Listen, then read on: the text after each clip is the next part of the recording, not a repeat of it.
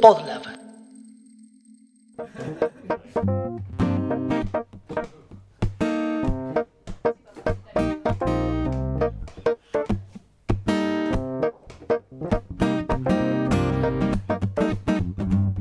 Café con Java es un podcast que no habla de café ni de Java, sino que tiene como fin desmenuzar al individuo de sistemas. En el episodio de hoy vamos a hablar de finanzas, de criptomonedas y otras cuestiones de criptogato.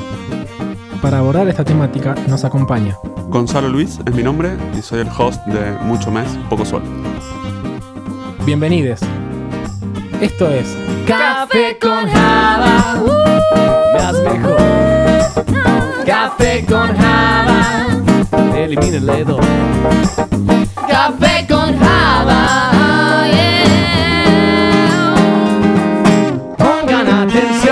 Estos podcast del Piola.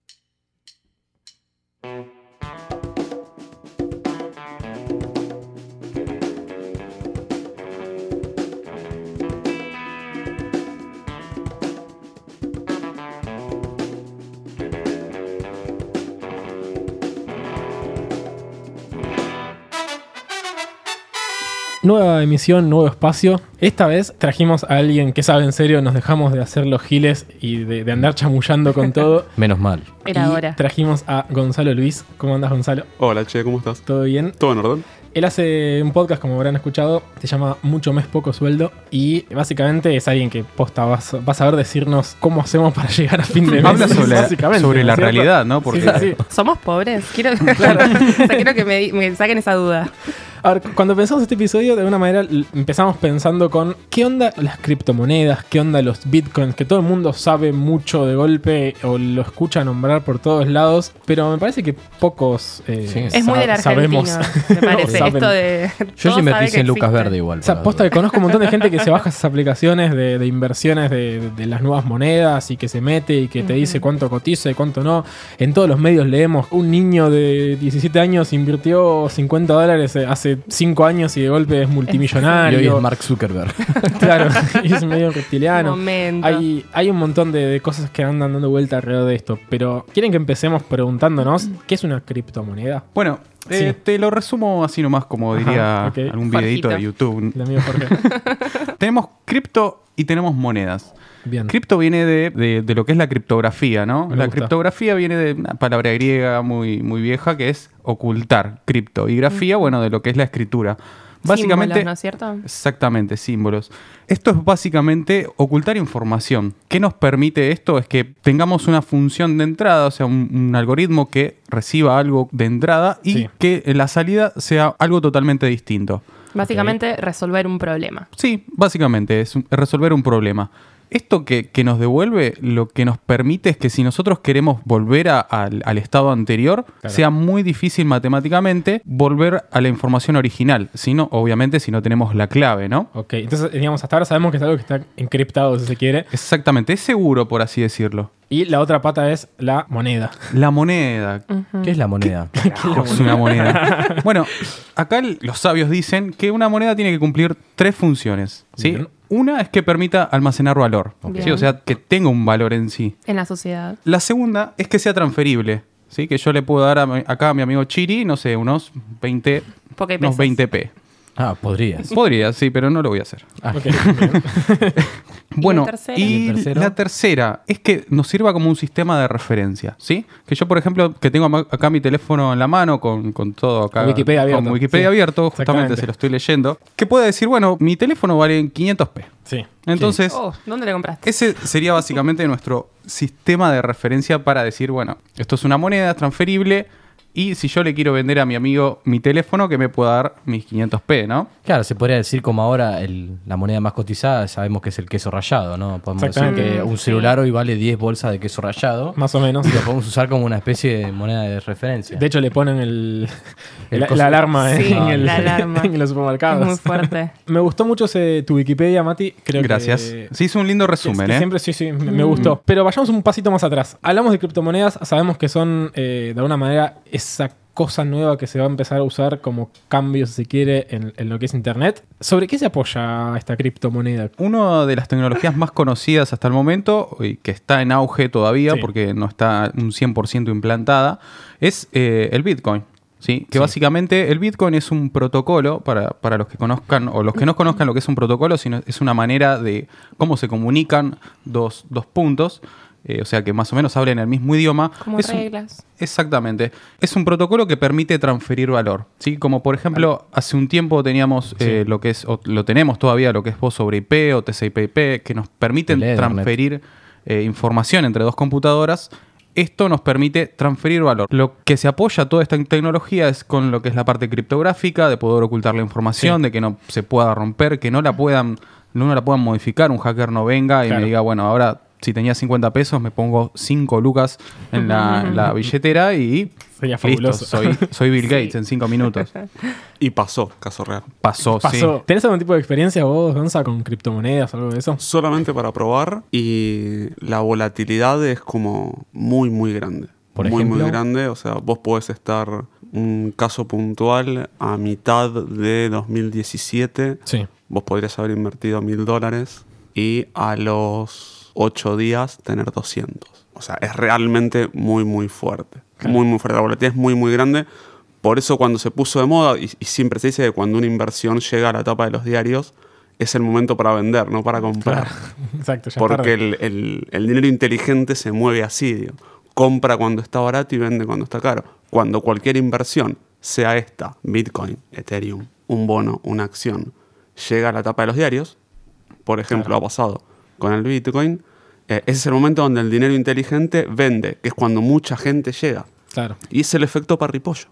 Claro, el efecto Cuando, parripollo. cuando vos pones el vigésimo séptimo parripollo en una cuadra, Claramente. empiezan a fundirse Claro. elijamos el que, el que quieran, ¿eh? Digo, a ver, eh, en su momento podrían haber sido locales de alquiler de eh, cartuchos para consolas.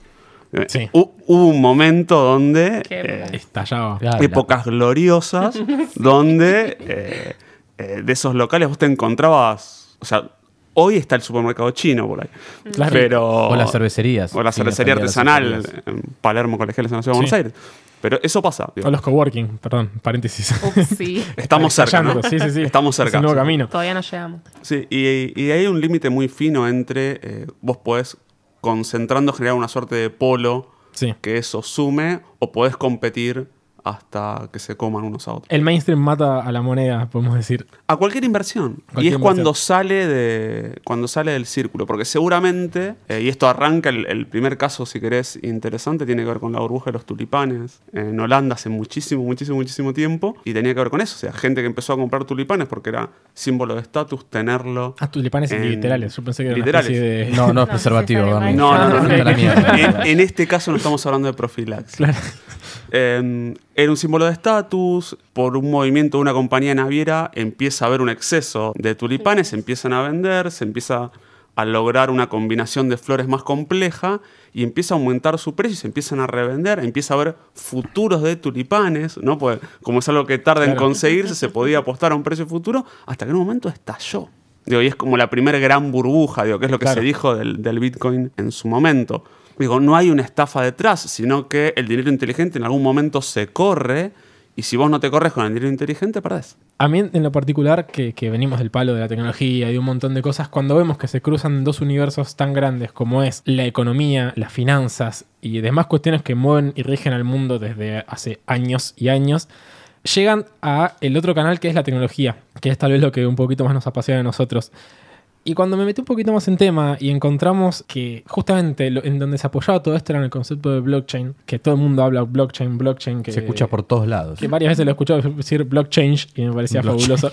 Eh, ahí es donde me, me interiorizó un poquito más y, y ahí es donde un poco te empieza a explotar la cabeza porque te das cuenta de que va mucho más allá de la plata y te das cuenta de que, de que ni siquiera tiene origen solamente en sistemas. Si quieren empecemos un poquito contando de dónde sale todo esto. Básicamente se le atribuye hoy por hoy a la creación de, de este sistema complejo que, donde se apoyan las criptomonedas, si se quiere, que es el blockchain, que es una cadena de bloques, eh, se le atribuye a un muchacho, en teoría, llamado... Muchacho, porque no sabemos quién sabemos es. qué es. Satoshi Nakamoto, que se sabe que es básicamente un seudónimo, no se conoce a la persona real que hay detrás de, de- de- de ese nombre. ¿En qué anime estuvo ese?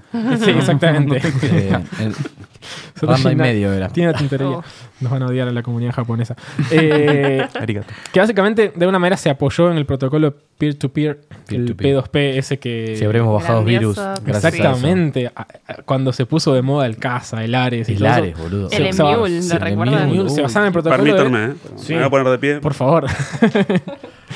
Palabra mayor. Eh, ya en ese entonces se estaba empezando a ut- utilizar este protocolo de transferencia de a pares, es decir, dos personas se comunicaban, digamos, y transferían, o dos, eh, no personas, sino eh, Sí, dos dispositivos. dos entidades, claro. Sí. Es decir, ya había una cosa medio descentralizada. Apoyado en esto, esta supuesta persona, Satoshi, lo que hace es empieza a pensar una nueva manera de resolver lo que sería una transferencia o registrar un movimiento de manera descentralizada. Es decir, que la regulación de esa transacción no sea, no sea validada necesariamente por una entidad. Esto ya es un tema más económico, no es tanto de sistemas.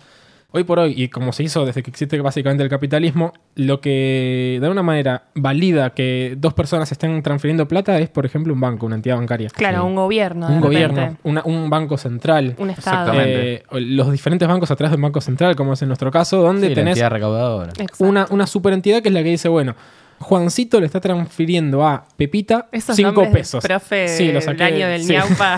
me encantaron, me encantaron. Tenemos dos personas que se están transfiriendo 100 pesos, por así decirlo, en cualquier tipo de moneda. El banco es el que dice, bueno, yo doy fe que esta persona A tenía tanta plata en su cuenta y que tiene tantos fondos disponibles, le voy a restar de su cuenta, su libro de contable, tanta plata y se lo voy a sumar a esta otra persona que sé quién es y sé su estado real de cuentas y se lo voy a sumar. Por tanto, yo evito el, el El sistema fraude. de ¿De fraude? Eh, ¿De evito- de esa manera, ahí se evita, Estado? Claro. eh, el- se evita el doble gasto. Es decir, que una persona haya emitido una transferencia, por ejemplo, de 100 pesos, el otro reciba 100 pesos, pero no le descuentes el otro 100. Entonces, de Mm. pronto, duplicaste la plata. Magia. Entonces, digamos, ahí lo que tenías es, una- es un sistema centralizado donde tenés una entidad como es la bancaria, que es la que te dice, doy fe de que sucedió esta cosa y lo registro. Hoy por hoy ya todo eso se hace de manera digital, con home banking y demás. Sí, Todo un sistema bla, completamente bla. complejo que hay de fondo, donde todo el tiempo se están transaccionando eh, movimientos de dinero. Sí, además que, por ejemplo, si uno quiere hacer una transferencia internacional, por ahí te tarda tres días. Y hábiles. Lo que, Sí. lo que trae el blockchain, que me parece lo, lo que más te vuela la cabeza, es pensar este tipo de, de sistemas como algo descentralizado, donde ya no necesites a una entidad que venga y dé fe por la, por Moneda. la transacción que estás haciendo. Sí, exactamente. Y también si quiere un día eh, desvalorizar esa moneda, diga, bueno, ahora Exacto. un peso no vale nada. Ya no hay una entidad que tenga todo el poder para decir quién hace qué y de qué manera. Es la red, es, un- es este, es esta cadena de bloques justamente la que en cada nodito que tenga esa red va a tener el poder de- y la potestad de, de validar ese- ese- todas las transacciones. Y Es decir, autorregularse también. En la red donde está llena de nodos, que está compuesta por nodos, cada nodo termina haciendo las veces de banco validando. Entonces, todas las personas, si se quieren, porque no son personas, entidades que estén conectadas a esa red, de alguna manera lo que van a hacer es, che, voy a hacer un movimiento de esta cuenta que está encriptada, básicamente porque no muestra, el- o sea, son datos eh, ocultos, no te dice qué persona es, sino que te dice un ID, por ejemplo, y te dice así cuánta plata tiene, por ejemplo, en qué moneda está. Listo, te dice, esta cuenta de bitcoins, por ejemplo, de este ID, quiere que tiene tanta plata, quiere transferirle a esta otra cuenta de bitcoin de este ID tanta, tantas unidades de moneda. Bueno, ahí dijiste algo muy importante. Sí. Eh, son dos personas, son dos IDs. Es Sí. anónimo. Una de las características que tiene Bitcoin es que Exacto. no se sabe a dónde va ni de dónde viene la plata. No se sabe qué persona está atrás de eso. O es algo bueno o es un riesgo para lo que es todo el sistema financiero. Claro, porque, sí. porque haces como blanca la plata que andás a ver de dónde salió. El gran, el gran mito detrás de la escalada de precios que tuvo los últimos dos años tiene que ver con alguien que maneja dinero ilegal, Sí. eh, encontró una forma, el chisme se corrió y como es completamente anónima, empezó a entrar dinero A lo loco. a lo loco de elijan la industria sin humo o con humo que más quieran, digo, armas, drogas. Claro. Digo, los entes reguladores están pensando eso, los bancos centrales el principal argumento que tienen en contra de las criptomonedas es es anónimo, yo no sé de dónde viene, no sé cuál es la trazabilidad de esa transacción, entonces yo no lo quiero ver ni cerca. Y ahí es donde te, meten- te sacan la, la tarjeta WIF y dicen, esto es dinero de lavado o de narcotráfico. Eh, O de cosas peores. es cierto lo que comentan. Este, me- me- no, no lo había pensado nunca como que eso ya tiene que ver con la, l- si quiere, la explosión y la devaluación de, de- de cómo venía manejándose el, el Bitcoin. Técnicamente su aumento de valor Claro. impresionante en muy poquito tiempo. Entonces tenemos esta red compuesta de nodos donde cada nodo empieza a validar. Cada transacción se termina como grabando, apoyándose justamente en este concepto de criptografía que decías vos, Mati.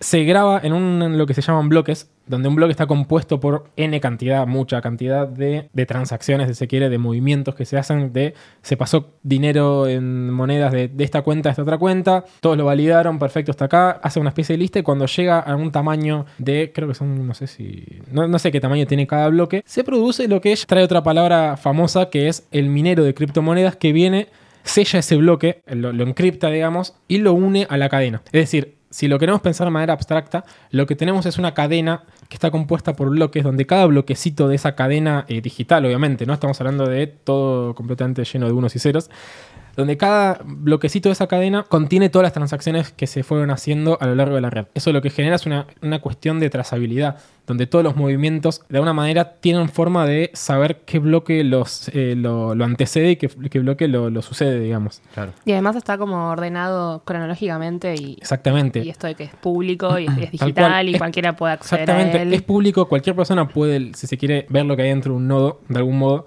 No tanto a nivel contenido, sino a nivel lo que, lo que termina siendo el resultado de- del, del- del proceso de, de- de criptografía, que es un hash. Es decir, es una cadena de, de bits que es inalterable y que es el resultado de la cuenta que hizo la operación, si se quiere, de encriptar. Ese, ese minero o quien hace minería Sí. lo que hace es darle el último golpe de horno y llamar al delivery. Me gusta, me gusta el- la- la lo que está haciendo el minero es, digo, porque Sí. los demás ya, lo demás ya pasó. Sí. El minero lo que hace es terminar de darle forma, ter- Sí. terminar de asegurar la forma que debe tener para que se pueda luego utilizar, para que pueda circular y dejarlo en las manos del delivery para que alguien haga uso. Exactamente. Eso es lo que hace el minero. Me gusta porque es exactamente eso. Básicamente, cuando escuchamos hablar de mineros de datos, de, de- perdón, mineros de, de criptomonedas, lo que termina haciendo es convirtiendo estos, estos bloques que se van a, a sellar a la cadena. Y que básicamente, en el caso del Bitcoin, por ejemplo, tiene tanta relevancia porque la misma red le paga en Bitcoins al primer minero que llegue y le y encripte un. y selle un bloque. Por eso es tan importante y por eso de pronto empieza a tener cierto sentido. Como, ah, mirá, si yo me pongo a minar, que básicamente es poner sistemas de cómputo, o sea, poner computadoras a trabajar atrás de eso, no es que hay una persona necesariamente laburando. Son eh, máquinas que trabajan para justamente minar, es, es entregar capacidad de cómputo. Eh, el primero que termina de, de- de armar un, de sellar un bloque y de justamente tener la pizza cocida y dar el último golpe de horno, ese que se lleva bitcoins, les pagan. Les pagan. Y cuando Exactamente. digo les, no es que hay una entidad, sino que toda la red genera un bitcoin y se lo paga. Eso se llama eh, incentivo. Sí. Y no sé si hace mucho, hace mucho recuerdan cuando, no sé, nos bajábamos una canción de Lares o del Emule. Nosotros nos bajamos el jueguito, cerrábamos la conexión, chau, a dormir. Claro. O sea, y esto es lo que se le da un incentivo para que estas personas o estas entidades sigan participando de la red. Porque sin, sin sí. estos nodos no, hay, no tiene seguridad la red. O sea, todos los que son las transferencias, todo Sí. eso viaja por todos los nodos y todos los nodos tienen el registro de transferencias. Tal cual. Toda esta información se replica y, como dije antes, es lo que conforma toda la seguridad de este protocolo, de, de- de todo lo que es tal vez esta cultura nueva de que Tal tenemos cual. de, de- de seguridad financiera. usada para el bien y usada para el mal. Digo, en marzo del año pasado nos enteramos, por ejemplo, tres compañías que habían encontrado, se habían encontrado con algún empleado, vamos a decir, infiel. Por ejemplo, el sitio de Pharmacity en Argentina. Ajá. Cuando vos entrabas al sitio, Estaba empezaba a usar mirando. tu capacidad de cómputo para minar criptomonedas. Un detalle. Excelente. Amén. No duró mucho, Amo. pero digo, Sí, un, sí. un gran trabajo. Cuando uno veía el script, digo, Sí. un gran trabajo. De hecho- caso 1. Caso 2, Starbucks, Argentina. Un local de Starbucks en la Argentina, cuando vos te conectabas a su red de Wi-Fi, por ejemplo, vos eras un freelancer que iba a sentarse, vamos a decir, a escribir código un rato en un lugar distinto para no terminar quemado, usaba tu capacidad de cómputo para terminar de sellar bitcoins y entregárselos al delivery y quedarse con la recompensa mientras vos no sabías. das ni cuenta. Y hay una hermosa que fue el sitio de Movistar en España. No. No. Hacía esto mismo. Chapó por quien tiene la capacidad de hacerlo. Digo, esa mente dedicada al bien realmente sería muy útil para la humanidad. Pobres los usuarios. Sí, a mí me pasó con la, la facultad de ingeniería de la UBA. Sí. Me pasó que entraba a la página y me colgaba todo. Cuando empezamos a, a revisar todo lo que descargábamos, los JavaScript, que, que- que básicamente te, te envía al servidor para que vos puedas, no sé, hacer un clic en un botón y demás, me descargaba cualquier cosa y la, la máquina se frizaba. Esto para los que les interesa la seguridad y qué sé yo, eh, se llama cross-site scripting, te puede volar la cabeza, o sea, podés hacer, no sé, que una persona ponga lo que quiera en, una, en, en un pequeño recuadro de texto, o justamente bajarte un script y que comience a computar tu computadora y enviarle toda esa información a un servidor que justamente se va a hacer cargo de, de ese Bitcoin y vos no, no vas a ver nada, vas a desperdiciar recursos nada más. A ver, me parece muy interesante esto de que tenemos máquinas ya trabajando para descifrar o para encriptar, en verdad. Estamos diciéndole al mundo que justamente es la tecnología la que de alguna manera va a terminar rigiendo la, la plata, que es lo que hoy en día mueve al mundo.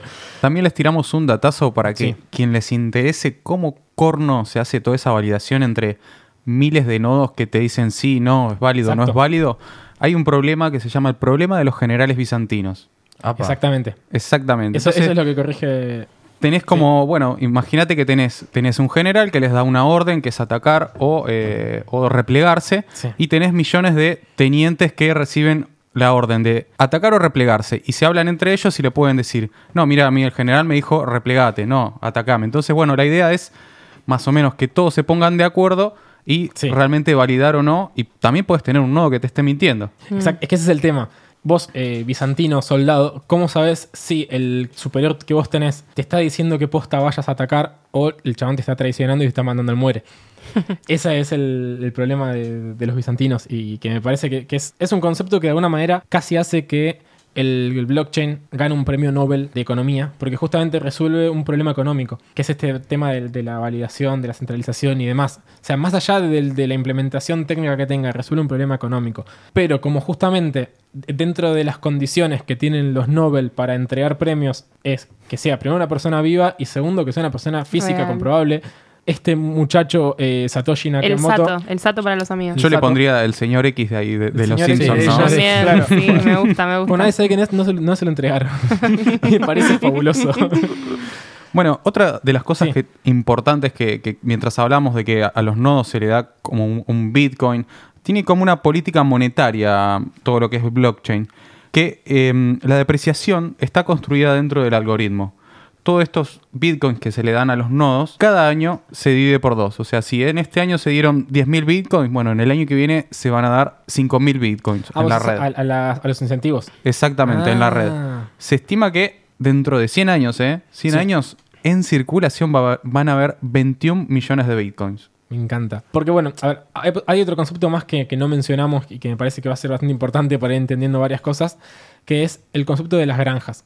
Cuando uno habla de granjas, que todo el tiempo está hablando de granjas de minerías, de bitcoins y demás, no son granjas con gallitos ni con, con un molino de fondo. Ni sino con que- chinos haciendo zapatillas. Sí. Claro, Pío, ahora, uno piensa que un nodo puede ser una persona y vos te pones a pensar, ah, ok, listo. Sucede que cuanto más grande se hizo la red, más, gran, más grande es el nivel de procesamiento de transacciones que hay. Y por tanto, los bloques son mucho más gigantes y encriptar eso requiere mucho más procesamiento. Y son más, y justamente se hacen más difíciles de romper, digamos, esa Sí, clave. Y es para- mucho más seguro, tal cual. Exactamente. Para que sea mucho más difícil, si no, Sí. esta moneda se despreciaría muchísimo. Entonces, justamente, porque hay mucha gente que todavía cree que es algo inseguro, que es algo que, que puede llegar a, a ser eh, vulnerable. Lo cierto es que está diseñado de una manera tan eficiente, si se quiere, donde cada nodo es el que termina teniendo val- validación y demás, que lo que termina generando es que encriptar un, un bloque, o sellar un bloque, mejor dicho, requiera tanto poder que aparezca en este concepto de granjas. Que básicamente son kilómetros, no sé si tanto, pero son en serio tipo manzanas enteras, de, gal- un galpón de manzanas enteras llenas de computadoras adentro,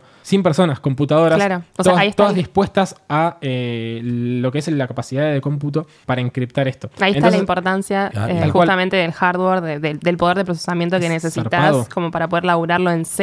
O sea, si realmente te querés dedicar a esto. Sí. Y el consumo de energía que esto requiere. Es. Exactamente. Sí, La huella de carbono es increíble, la cantidad de fabricación de, de- de, justamente de dispositivos, en definitiva, de hardware que se necesita para poder minar, para poder hacer las Es- granjas que decía Bernie, es increíble es zarpado. realmente. Para mí fue lo que produjo hoy el apagón acá.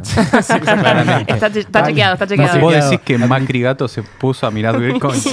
No sé si Macri Gato, pero bueno, estaba- había Eh, una granjita nueva. Es que bueno, a ver, aparecieron ya los dos problemas más grandes que tienen el Bitcoin Bitcoin. hoy por hoy en el mundo. Uno es esto que hablamos, la transparencia de eh, la legitimidad que tienen los, los de dónde sale esa plata, digamos. Sí. Es decir, La fidelidad del dinero, digamos, sí, o sea, ¿no? de, Es dónde- como que ¿de dónde está saliendo? O sea, si son puestas transacciones de las consideradas legales o si estamos estoy al- avalando Eh, la prostitución y de, por de ahí ejemplo, saco la o- plata. Mm. No lo Exactamente, sabemos. o, o el tráfico, o todo lo que venga de ahí para abajo, todo eso que, que encontramos en la Deep Web. Mm. Eh, La Deep Web. Ese es uno de los problemas. Y el segundo es el impacto ecológico que tiene Es muy grande. como decís vos, Gonza, es, Es- zarpado. Porque estamos hablando de, primero, si posta rigiese el, el Bitcoin hoy por hoy, el mundo, la capacidad que necesitaríamos para procesar tanta información, sería zarpado el consumo eléctrico. No, no alcanzaría la electricidad que hay en el mundo para alimentar las máquinas, por más que no consuma mucho una computadora habitual, una computadora Mm. común de casa no consume tanto. Bueno, esto requiere tanto procesamiento y hay tantas máquinas dispuestas a eso que si todo el sistema financiero se tuviese que apoyar en eso, hoy por hoy sería inviable No, o es inviable. a- a- aplastaría el mundo a nivel ecológico. Pero incluso no solo eso, es la fabricación, La de esos componentes. exacto. Creo que eso es lo que más eh, huella de carbono deja, básicamente. O sea, ¿cuántas empresas deberíamos de tener para fabricar esa cantidad de dispositivos? Tal cual. Y analizan la temperatura que levantan esas placas validando Sí, sí. esos datos y por qué muchos proyectos se alojaron en Tierra del Fuego o en Canadá. Tenés mucha razón. Lugares súper Sí. fríos. Creo que Lugares súper fríos porque te ahorras, o sea, el gasto de energía Sí. eh, está compensado por condiciones ambientales. Sí, si no me equivoco, en Islandia también está lleno de, de granjas. Es zarpado porque. Está uno- bien pensado, ¿no? A ver, vos- si vos hay lo más ves, personas que. hay- Hay más granjas que hay más granjas que personas, Sí. es tal cual. Y, y se comunican mejor las granjas que, que entre ellos, que no se entienden nada, ¿viste? Y así Eh, todos nos empataron en el mundial, boludo. así. No. Sí, yo me hago una pregunta. ¿Alguien hizo guita de verdad con esto? ¿O o simplemente nosotros estamos contando por contar? Está muy lindo, pero ¿hicieron guita? ¿Perdieron guita? Perdieron guita, me También, En los negocios, Sí, sí, sí. lo más seguro es que perdés guita. Bueno, hay una anécdota que justo les contaba antes de, de entrar a, a grabar, que el viernes estábamos, yo eh, trabajo en una escuela, te, conto- te cuento, Donza, para todos los seguidores de Café con Java, si no nombro a la Suiza, no soy yo, quiero que lo sepan. Ah, Le Extrañaba le pagan decirlo. una bocha, eso. Hay Ojalá, ojalá me. Por eso te voy a preguntar si soy pobre. El docente Bitcoins. es pobre es el, el próximo capítulo. Bien, y, y escuchamos un tema de 50 Cent, el rapero, el Canela Pasión. Y, y justo lo que hablabas vos al principio del capítulo de la, vol- la volatilidad de, de la moneda, de esto de que un día sale un montón y al otro día cae exponencialmente, que 50 Cent aceptó en el 2014 que los seguidores pagaran con bitcoins su disco. Y de repente el loco, de un día para el otro, ganó casi 9 millones de dólares porque aceptó que sus seguidores le pagaran con bitcoins el Un disco. genio. Claro, le, Un le- le capo. En esa pagado época- tipos centavitos de Bitcoin que Claro. valían nada en ese entonces. En esa época no, eh, entonces fue, fue furor. Eh, lo que decía Mati, o sea, la- ¿realmente alguien ganó plata? Sí, muchísima gente ganó mucha plata. Sí, Eh, como, como todo en el mundo de las inversiones, seguramente mucha gente ganó mucho dinero y seguramente mucha gente perdió, Perdió. mucho dinero, porque en el fondo un mercado lo que es es un delivery de dinero. Sí. Digo, que pasa de ciertas manos a otras. Digo, si alguien está ganando mucho dinero es porque alguien lo perdió. Claro. Digo, se, puede hacer una suma cero. Entonces, y a partir de ahí ver de dónde hacia dónde fue. Si te querés poner más New Age, el dinero es energía, sí. El dinero Sí. es trabajo y está yendo de un lado para el otro. Tal y hay cual. gente que tiene la capacidad, sí, de juntar más que otra. Es como la esclavitud, ¿no? Siempre hay un amo y hay uno, es- siempre, uno pierde y uno gana. Y siempre cuando uno gana, van a uno pierde. Y pocos van a ganar. Bueno, en este caso sí. Sí. Bueno, acá contó una historia muy linda de, una, de, un, de un hombre color café que ganó muchísimo Canela dinero. pasión, Canela Mati. pasión, perdón, perdón. Es que estamos en café con Porque está lejos. para Café con leche sería. No le decís eso, no le decís eso a 50 Cent en la cara, pero Ni en- por así. pero- No, no, no, no, no, no. no. No, le doy un Señor abrazo y 50, le digo- Señor 50. Me encantan tus discos, aunque no escuché ninguno. Bueno, y los compré con bitcoins. tengo, yo tengo una tragedia para contar, una de esas tragedias griegas. uh, no me diga. Eh, ¿Ya bueno, los griegos manejaban Bitcoin, Mati? Oh, por Dios. Aristo Bitcoin, podemos decir. hubo un canadiense rubiecito muy, muy bonito, muy cara tipo Bill Gates. ¿Otra vez rubios menemistas?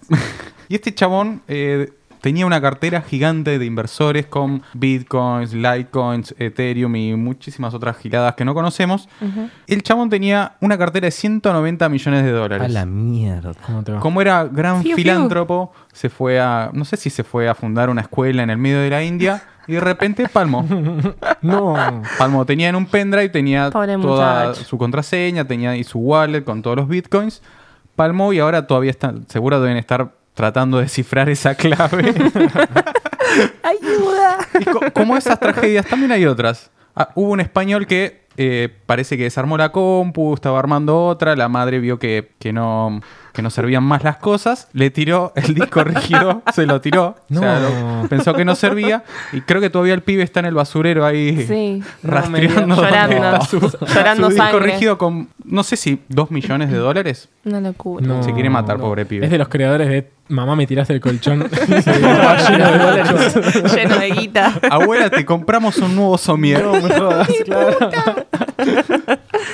Lo que me gusta también de esto del blockchain es esto de que no se usa solamente para monedas. Por ejemplo, también lo que es la trazabilidad. Existe una empresa de eh, buques, si no me equivoco, que está aplicando el concepto de blockchain para justamente inscribir cada movimiento transacción que se hace dentro del sistema complejísimo que es mandar buques. Esos tipo el Capitán Phillips, ¿vieron que de la película? De que, mandan un buque que sale desde, Somalia y llega no sé dónde y recorre millones de kilómetros y que está dando vuelta años enteros en, el mar. Bueno, ese tipo de, transacciones hay un sistema que ya está empe- empezando a implementar, todo lo que es el blockchain, para justamente apoyar de manera inalterable cada una de, las etapas que van sucediendo dentro de esto. Lo mismo pasa, por ejemplo, con eh, otra aplicación, es historial médico.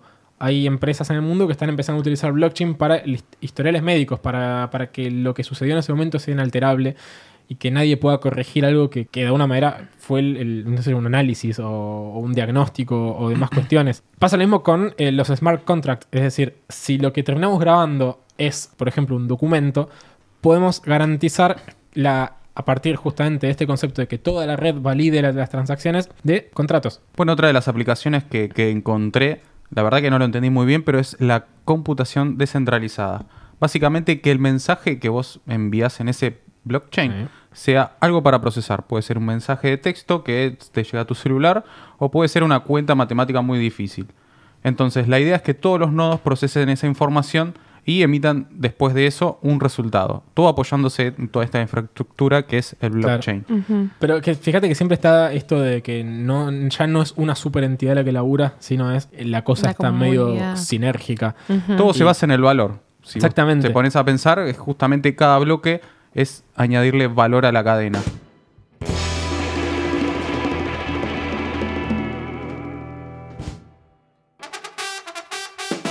Amigues de CCJ, antes de seguir, tienen que saber que esta temporada es posible gracias al apoyo de Endava. ¿En de aquí? Endava Chiri, según mi research en Google, es una compañía global de tecnología con oficinas en Norteamérica y Europa Occidental. Además, posee centros de delivery en Argentina y otros países. O sea que ellos nos van a hacer la app de CCJ. Bueno, como poder podrían. Pero también ofrecen servicios de arquitectura y estrategia digital, distribución ágil, ingeniería de software, entre otras muchísimas cosas más. Pará, pará, pará, pará. Acá Lucho hizo una pregunta clave. ¿Se viene la app de CCJ? Contámela toda, Mique. Lo lamento, Chiri, el tiempo es tirano en el podcast y tenemos que seguir charlando sobre el individuo de sistemas. Así que ya saben, sigan a en sus redes sociales, que en todas son arroba endavalatam y nosotros les súper agradecemos por el apoyo y por hacer posible una nueva temporada de Café con Java. Café con Pero a los mundanos como nosotros la verdad es que es muy lindo el blockchain, es muy lindo el Bitcoin, la criptomoneda y todo, pero un, un Bitcoin sale más o menos 10 lucas verdes y no creo que nosotros Ouch. con nuestro sueldo podamos No, acceder a una cosa así o siquiera comprar, eh, creo que, comprar una fracción de Bitcoin es más para decir, mira mamá, compré un Bitcoin que, que, que Mamá, para mamá. decir, che, es mi negocio. En hubieses serio". comprado un auto, hijo. Claro. Así que no, no queremos desaprovechar la presencia del capo Gonza para tirarnos tips mundanos. Claro, como sobre todo cómo- sobrevivir a la macrisis, ¿no? Exactamente. Básicamente. Sí, todos es tenemos que llegar a fin de mes. Todos tenemos que llegar a fin de mes con poco sueldo, si hacemos el, el enganche. Así, eh, como tipo comprarse la bolsa esa gigante de 10 kilos de arroz, en vez de Claro. comprarte una de un kilo toda la semana, te compras Ir a los hipermercados exacto. y Aprovechás el compartir. 70% de descuento en la segunda unidad. Siempre, Uf. amigo, siempre. Eso es una engaña pichanga igual. Sí, obvio. Sí. Me- como mi mamá dice. ¿Qué nos hay, hay- hay varias Sí. cuestiones para, para tener en cuenta. El primer punto, que vamos a entrar un poco por lo más, hasta incluso por lo más polémico, y aprovecho porque que estamos sentados en la mesa. ¿Alguno de ustedes ahorra al principio del mes o primero gasta? ¿Qué es lo primero que hace con su sueldo? Gastar. ¿Ahorra o gasta? Gasta. Gastar. El primer Me día- quema la plata. Gasto. Pago el alquiler, las Sí. expensas. Te sacas todo eso de encima y... Sí, después, si queda. Sí, antes lo hacía, cuando era un- una persona un poco más prolija y ordenada, sí decía, bueno, a ver cuáles son mis fijos para este mes, no sé qué, cuánto voy a ahorrar. Con el tiempo eso empezó a diluirse para siempre. Una, una forma interesante de empezar a ordenarte con el dinero es decidir vivir con un porcentaje de ingreso fijo que se ahorra. O sea, si tu sueldo mensual es 10 mil pesos, vos el 10% lo ahorras y vivís con el resto. Pero es lo primero que haces. Lo sacas. Si no, no estás tomando la decisión. Digo, Claro. tus consumos ya tomaron la decisión por vos. Uh, buenísimo. Es buenísimo. Sí, sí, ¿sí? sí. Tus Claro. consumos ya han tomado la decisión por vos. Digo, es una de decisión que vos, de alguna forma tercerizada o la habías anticipado el mes anterior, cuando agarraste ese plástico lindo que te dieron, que se llama tarjeta de crédito, y lo reventaste.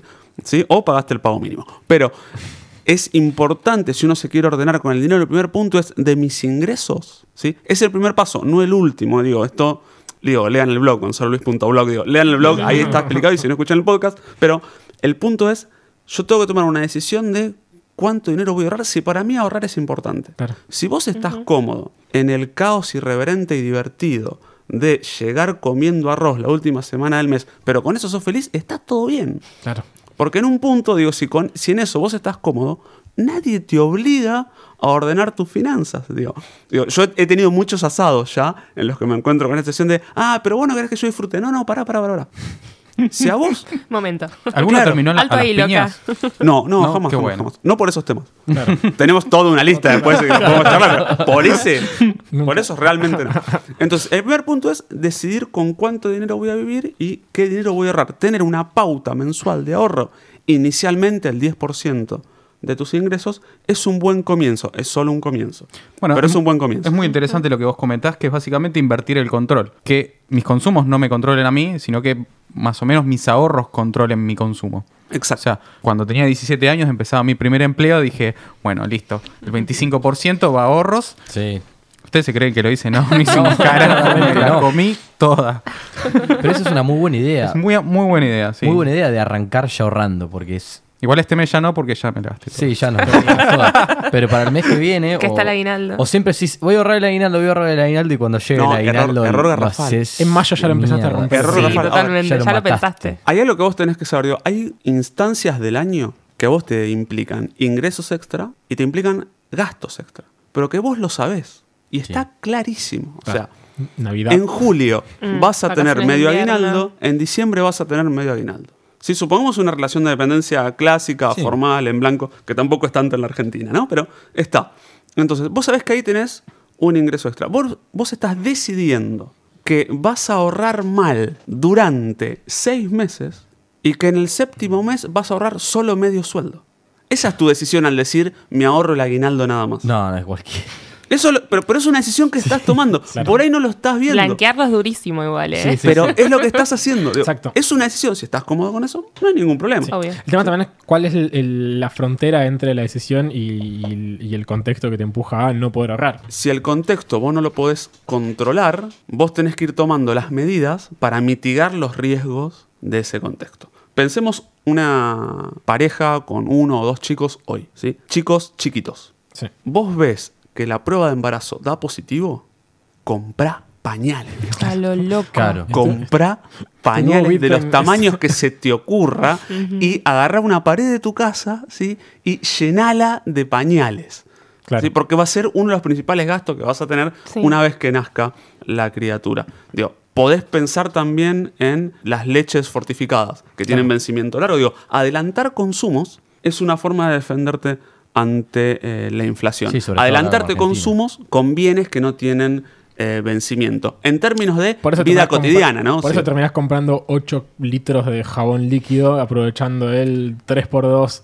Si tenés dónde guardarlo y que no se eche a perder. Claro. Porque Esa es sabes como que el- después va a subir el precio. Porque seguramente el precio. Siempre, acá en Argentina, va- cuando las cosas bajan. Va a subir. ¿Y, y qué sucede cuando yo, por ejemplo, sé que de acá a 10 meses o 5 meses necesito tanto dinero o necesito ahorrar tanto dinero? No es algo, básicamente no es un, un producto. Y yo, no sé, sé que me viene, este mes me viene el aguinaldo. Entonces, ¿qué hago con ese dinero? ¿Compro dólares? ¿Me compro unos bonitos de acá a 6 meses? ¿Un plazo ¿Compro fijo? acciones? ¿Plazo fijo? Necesito preguntarte qué es esa erogación de dinero para poder guiarte un poco más. ¿Cómo? ¿Qué se saqué? Esa erogación de dinero, ese gasto de dinero que Ah, tenés que hacer, es la renovación del contrato de alquiler, son vacaciones. Dame Exacto, un poquito sí, más sí, de. puede ser unas vacaciones, puede ser para comprar un auto. Vamos, vamos primero por el ejemplo vacaciones. Bien. Sí. Vamos a hacer una simplificación bastante grande. Si el lugar donde vos te vas de vacaciones, su moneda es el euro, parte de tus ahorros deberían empezar a estar en euros. De a poquito. Mes a mes, lo más anticipado que vos ahorres, de a poquito para los gastos cotidianos. En esos días que estés disfrutando de la Riviera Francesa, eh, deberías eh, tener la posibilidad de ir comprando de forma anticipada euros. Cualquier persona que tenga un home banking hoy lo puede hacer. Quiero hacer un paréntesis. Yo el año pasado me fui eh, de vacaciones y la moneda era el euro. Este año, perdón. Y los compré, una parte la compré cinco meses antes del viaje, me salieron un precio. Y después compré un puchito tres días antes de viajar y me salió mucho más barato que la, guita- la- el enorme monto de dinero que gasté cinco meses antes. Como Adelantándote. adelantándome. Y, la, y perdí bocha de plata, bocha de plata. Bien, esas Cinco compras, de, esas compras de dinero eran sobre alojamiento y traslados, No, era para Bueno. tener cash. Era para tener cash. Y compraste cinco meses antes y eh, tres días antes de irte y justo había bajado. Sí. Bien, hay un componente de mala suerte, claramente. Pero Sí, sí, olvídate, sí, por hay, un hay un, hay un dinosaurio. componente de mala suerte. que vos no vamos al casino. ¿no? Toda la pero igual- leche cortada. Vos compraste dos veces. Sí. Del total de ese dinero, ¿qué porcentaje compraste la segunda vez? No, irrisorio. Irrisorio comparado con el primero. Ok, entonces cuando sumás en el total, hiciste un buen negocio igual. Sí, digo, si el 80% lo habías comprado en la primera compra, con la segunda, digo, quedaste cubierta, compensaste. Ahora bien, distinto es si vos esas vacaciones llegás sin dinero y apostás a financiarte, Claro, eso lo veo. que es agarro la tarjeta de crédito. Yo sé que es un exceso, pero lo quiero contar como ejemplo para que vean por ahí qué tips te ayudan a volver de las vacaciones más tranquilo. Me gusta. A ver, Fabuloso. sí, sí. Si vos lográs viajar y en el medio del viaje está la fecha de cierre de la tarjeta, vos te ganás 30 días de crédito sin cargo. Porque lo vas a pagar al otro resumen. Entonces, si vos lográs meter la fecha de cierre de la tarjeta en la mitad de tu viaje, vos lográs financiar los consumos que hagas con la tarjeta con un mes más de crédito. ¿Cuál es la contra que tiene esto? En momentos de inestabilidad cambiaria, No sabe qué carajo Sí. va a pasar Sí, cuando no, cuando cierre. no sabes exacto. se te no, fue el doble, capaz. No sabes cuál va a ser. Sí. Digo, la gente que se fue a Europa el año pasado, esto lo habrá, vi- lo habrá vivido. Lo está llorando todavía. algunos, algunos están llorando. Digo, la hipoteca. de ese- mu- mucho argentino en el Mundial de Rusia se envalentonó, sí, o se sentía que estaba en un meme repartiendo dinero, y después todavía hoy Bitch will have my todavía money. hoy lo está pagando. Entonces, ahí hay una cuestión para, digo, todo viaje que hoy hagas al exterior, deberías tener el dinero antes y deberías llegar con todo pago. Si no llegas con todo pago, deberías financiar lo menos posible, porque hoy lo que es caro es el dinero. Además. Hoy el dinero ya Sí, está caro. Lo que es Sí. dinero líquido. El dinero ya está caro. Entonces, cualquier financiación que vos querés hacer, llámese, por ejemplo, pago mínimo de la tarjeta, es carísimo. Sí, es una locura. Es carísimo. Digo, ¿Por qué? Porque el dinero está caro. Digo, por esta única vez no le puedes echar la culpa ni al banco, ni a la financiera, ni a la tarjeta. Digo, el- eh, debe ser de, las- de los pocos momentos históricos donde puedes decir, mira, el dinero está caro. No es una decisión ni comercial, ni de capitalismo explícito de quien te emitió el plástico. Digo, es, la, la condición general es que el dinero está caro. Entonces, pensando vacaciones, adelantar cualquier compra siempre te va a ayudar.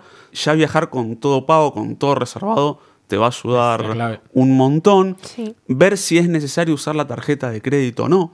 ¿Conviene más crédito o débito? ¿Viste? Porque hay gente que te dice, pago con débito que me convierta a la, a la con- digamos, A la redundancia, a la Sí. conversión, Sí. a la tasa que Reducís el riesgo hoy. cambiario, eso Claro. es verdad, pero ahí hay como una balanza. Sí, Si vos usás la tarjeta de débito, sí. vos reducís al mínimo, no a cero, pero es como al mínimo el riesgo cambiario, pero aumenta el riesgo de fraude. O sea, una tarjeta de débito que es clonada te deja sin dinero en la caja de ahorro. Sí, ya me pasó. Estás en Por el un cajero encima. O sea, Contá tu... sí, entonces digo, cajero cualquier caso de phishing, digo, de, de Sí, sí, copia de, eh, de phishing, perdón, de eh, con, con la tarjeta de débito, te estás, te, Arriesgando. te estás dejando, te estás arriesgando, estás dejando expuesto eso. Claro. No, no es un dato menor. Vayamos del otro lado. Vayamos con la otra opción. Sí, vamos con la tarjeta de crédito. El riesgo cambiario es alto, porque si el viaje es muy largo, eh, te puede pasar que si tomaste la decisión del cierre de la tarjeta, ya ahí queda más acotado. Si, si vos estás viajando en el medio del cierre de la tarjeta, digo, las tarjetas cierran los días jueves. Sí. Entonces vos dos meses antes de viajar puedes llamar a tu tarjeta y decirle, adelántame el cierre. Y lo metes adentro ¿No de eh, tu viaje. Lo puedes hacer. Mira. Si estás al día, lo puedes hacer. Entonces vos adelantás, corres, le pedís por favor que te cambie el cierre de la tarjeta y metes el cierre en el medio de tu viaje. Claro. Y de esa forma empezás a cuidarte un poquito más. Digo, lo tenés medido. Yo lo que suelo hacer, lo que hice en los últimos viajes, fue una combinación de estos factores. O sea, yo siempre algo, ll- llevo algunos dólares en billete Sí. que los llevo de paseo. Son para no usar. Son por una emergencia, digo. Claro. Sí, esos van, van, vuelven y con eso después pago la tarjeta. ¿no? Bien, Pero bien. esos van como en, en la riñonera para no usarlos. Eso por un lado. Uso la tarjeta Ya de sabemos dónde débito guarda sus dólares y uso viaje. la tarjeta de. No voy a decir mi próximo Claro, destino. Teniendo en cuenta la audiencia del podcast, no, no, no voy a decir mi próximo No destino. Igual puede ser Europa porque estaba hablando mucho del euro, así que Ojo. Esperando la es hora. me a buscar ahora, aprovechen. En el aeropuerto de Barajas. A 123. El Prat, el Prat. Sí, entonces digo, ahí hay una cuestión para elegir y cuidarte. Y otro detalle es Sí. también estar acá, estar en la ciudad, estar donde vos vivas, con el dinero en tu casa. Porque si vos decís, bueno, empiezo a juntar No, es- cash, yo empiezo a juntar cash en mi casa. Ok, también hay un riesgo ahí. sí. Y lo que mucha gente no sabe es que si viajás por Ezeiza, hay una sucursal del Banco Nación en Ezeiza. Claro. O sea, vos podés llegar al aeropuerto, hacer el primer trámite en el- para el embarque, ir a la sucursal que tiene el Banco Nación dentro del aeropuerto. Digo, no debe haber lugares más seguros que un aeropuerto, ¿sí? Comprar ahí para el viaje y después embarcarte. Y es una forma de resolverlo. Otra opción sería en el lugar de destino averiguar con tu tarjeta de crédito en qué red de cajeros automáticos te conviene y hacer una extracción de efectivo Claro, que es una compra implícita. con la tarjeta de crédito en un cajero en el exterior.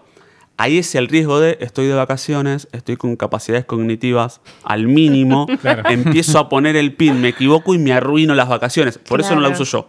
Claro. Claro. ¿Sí? Yo si me voy de vacaciones es como que capacidades cognitivas suspendidas, digo, quiero descansar. Entonces trato de no hacer eso, digo, para no tener después Sí. un problema eh, más grande. dolor de cabeza. Entonces trato de ir juntando esas, esas cosas. Y después variantes del tipo, eh, si tenés la chance de eh, reservar un Airbnb, va a ser siempre el 50% de un hotel. Claro. Si le prestás atención a la mayoría de las webs de trenes para recorrer Europa o Estados Unidos, eh, tenés la chance de aprovechar ofertas muy grandes cuando vos comprás un mes antes, dos meses antes, Sí, viajar un tren. Hay, un Digo, montón hay, de- hay mucha cuestión para analizar. Digo, algunos vuelos, por ejemplo, con low cost a Londres, incluso pagando la valija extra, son mucho más baratos Sí. que una aerolínea tradicional. Entonces, hay que empezar, digo, hoy tenés la posibilidad, Internet te da esa posibilidad de investigar mucho más y no, y no caer prisionero de la gente o del empleado de la agencia de viajes. Sorry, gente, pero pues son un montón. Espero que no estén en la puerta donde estamos hoy. Pero la verdad es que ¿Qué es eh, hoy tenés la chance de tener un montón de información sobre cómo gestionar tu viaje y a partir de ahí lograr viajar, aunque por ahí de entrada vos decís, no, viajar al exterior es carísimo. Sí. Sí, es verdad, pero si vos te organizás, lo Claro. puedes hacer. Súper paréntesis, antes de que terminemos. Eh, lo que dijo hubiera entrado perfecto cuando hablábamos de los trabajos que iban a desaparecer. Bueno, agencias de viajes. También va a desaparecer. Solo quería decirlo. Los agentes de viaje van a desaparecer. Gonza, y, y una última pregunta ya para cerrar. Ahorramos, dijimos, principio de mes podemos sacar un X por ciento porque nuestra... Mínimo nuestro- 10, mínimo sí, 10. Nuestro surfeo de la macrisis nos da un 10% de Sí, más o menos el para clásico llegar- diezmo. Claro, El diezmo. El 10%, ponele, que es un lindo número. Dijimos, perfecto, lo corrimos, lo tenemos en este momento en la mano. ¿Qué hacemos si no tenemos objetivo aparente? Digo, simplemente que sea un ahorro sin fin. ¿Qué nos conviene más hoy por hoy? Ahí tenés un tema. Uno debería ahorrar siempre con un objetivo claro. Ahorrar por ahorrar es dificilísimo, gente. No motiva. Tenés La sensación es horrible. Digo, estoy postergando consumo para qué? Claro. Si estás ahorrando sin objetivo, así sean vacaciones, la Play 38, digo, lo que sea. lo que sea, ¿eh? Lo que Tanto sea, vamos lo a que vivir. Eh, ¿Por qué no?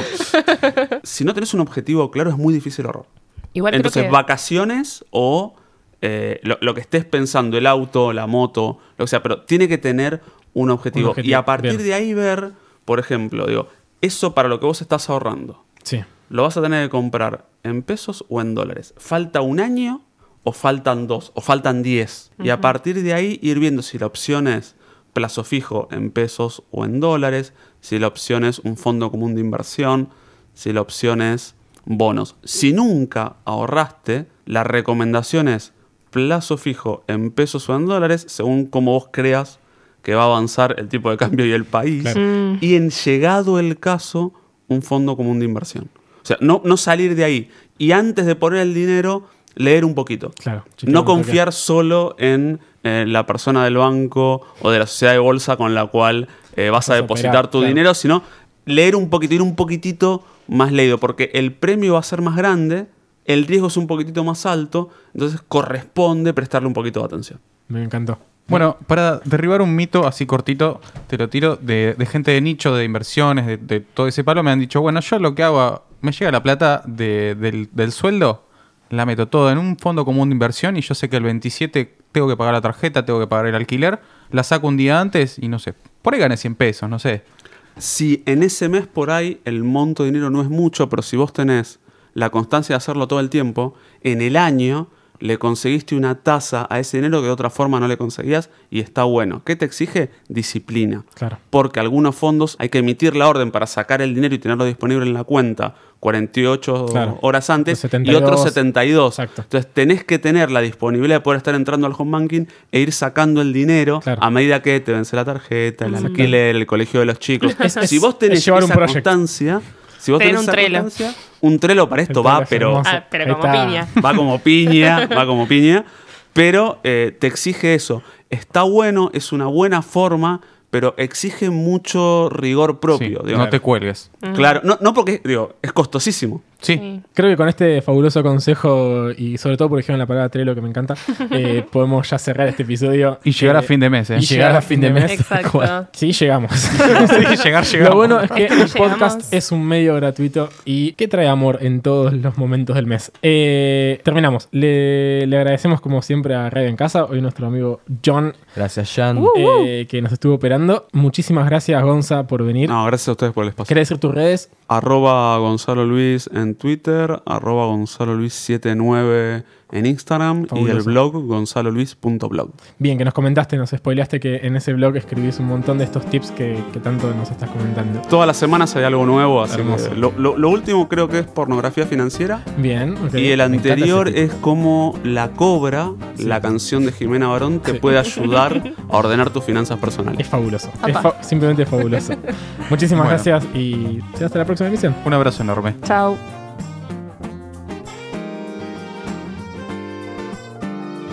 Café con Java está integrado por Matías Aristimuño. Silvina. El Christian con CH. Bernie Pau. Lucho, con producción de Podlab. ¿Te gusta lo que hacemos? Entonces deberías seguir a Podlab en las redes. Lo encontrás como arroba podlabmedia. Allí te vas a enterar de todas las novedades de este y muchos otros podcasts que claramente te van a encantar. Les agradecemos también a los hermosos de Cultural Bombing por las cortinas de cada episodio.